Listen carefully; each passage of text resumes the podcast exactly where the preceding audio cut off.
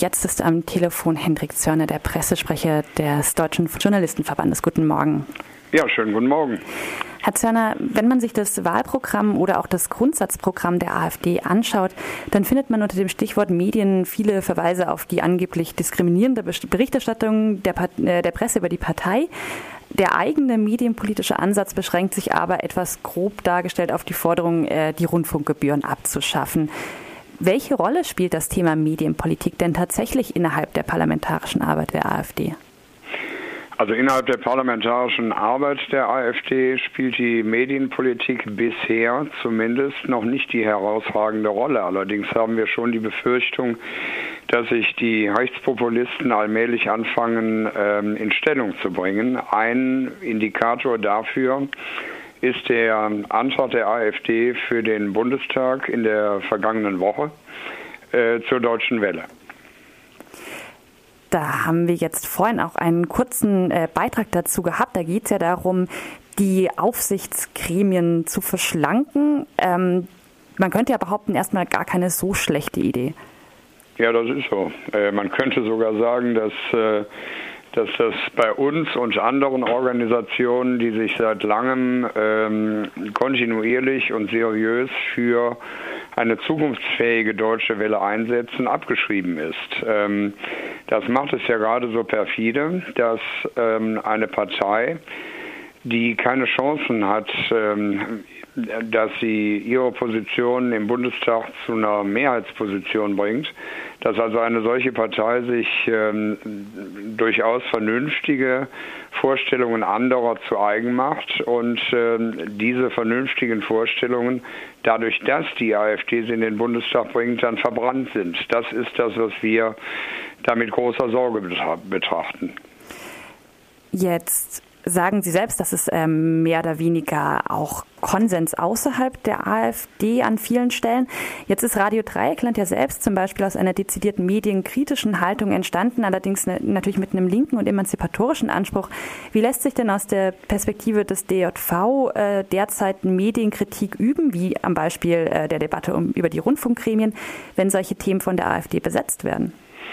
Ja, das ist gerade das Problem. Ähm, das ähm, könnte auch noch äh, sich durchaus ähm, auswachsen, sage ich mal. Bisher sieht es so aus, dass die AfD ja nicht zum Glück noch keine herausragende Rolle in der Medienpolitik gespielt hat. Das ist insgesamt ein Diskussionsprozess, der seit Jahren oder Jahrzehnten vielleicht schon läuft innerhalb der politischen Parteien, innerhalb der Organisationen des Journalismus und der Medien. Das sind wir als Journalistengewerkschaft, das sind aber natürlich auch die Organisationen der Medienarbeitgeber. Das ist, sage ich mal, demokratische, äh, demokratische Übung, dass all diejenigen, die daran beteiligt sind, äh, ihre Positionen austauschen und dass sich hinterher das hoffentlich beste Argument durchsetzt. Das gehört in der Medienpolitik genauso dazu wie in allen anderen Bereichen der Politik. Jetzt haben wir es mit einem Newcomer zu tun. Dass es diesen Newcomer gibt, äh, müssen wir schlicht akzeptieren. Wir werden ihn ja nicht dadurch los, dass wir ihn wegdiskutieren. Und ähm, das stellt uns, aber auch die anderen Organisationen vor neue Herausforderungen. Das heißt, wir müssen darauf achten, und das tun wir, dass ähm, wir immer noch gute Bündnispartner in Zukunft haben, um vernünftige Ansätze durchzukriegen und äh, dass Themen eben nicht äh, von Rechtspopulisten besetzt und dann damit verbrannt werden. Neben äh, den in den Programmen festgehaltenen politischen Positionen gibt es ja aber auch noch das tatsächliche Medienhandeln der AfD, wenn man das so nennen möchte. Ja. Dazu gehört unter anderem die stark, der stark debattierte Ausschluss von bestimmten JournalistInnen von äh, Parteitagen, aber auch, ja, wenn man so will, vermeintlich kleinere Initiativen wie ein eigenes äh, Fraktions-TV-Programm. Haben Sie den Eindruck, dass es insgesamt in der Debatte über die AfD ähm, zu wenig Verständnis für deren Mediennutzung insgesamt gibt, jenseits von diesen kleineren und größeren Skandalen?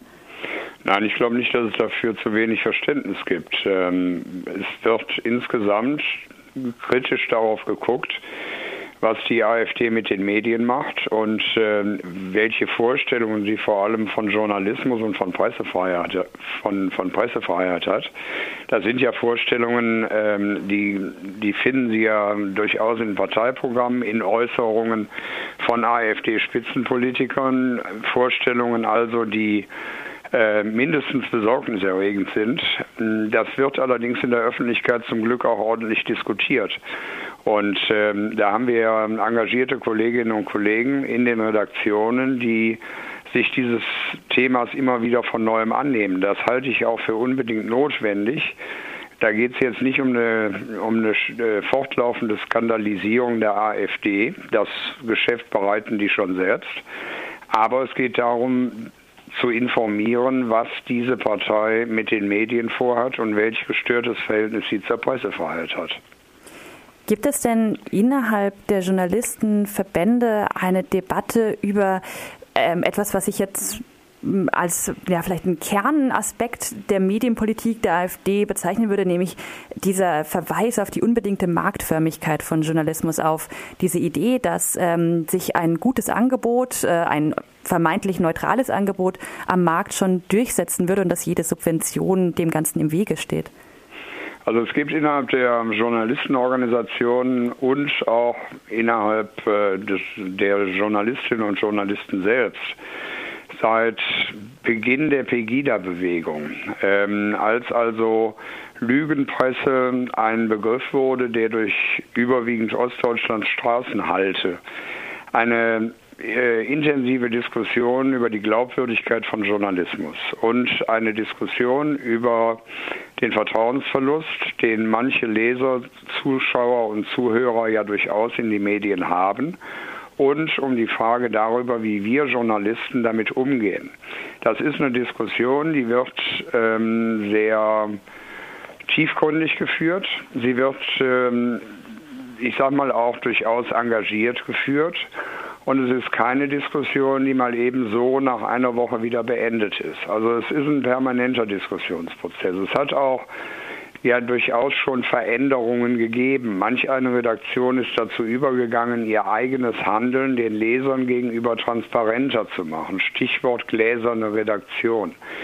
Um nämlich Vorurteile und ähm, Kritik bei Mediennutzern abzubauen. Abzubauen nicht etwa durch Schlagworte, sondern durch Information und durch Transparenz, was das eigene Handeln anbetrifft. Also diese, dieser Prozess läuft. Da brauchen wir keine AfD, um ähm, in dieser Frage über die äh, Glaubwürdigkeit des Journalismus zu einer guten Diskussion zu kommen. Diese Diskussion haben wir sowieso schon. Das sagt Hendrik Zörner, der Pressesprecher des Deutschen Journalistenverbandes. Vielen Dank für das Interview. Ich danke Ihnen.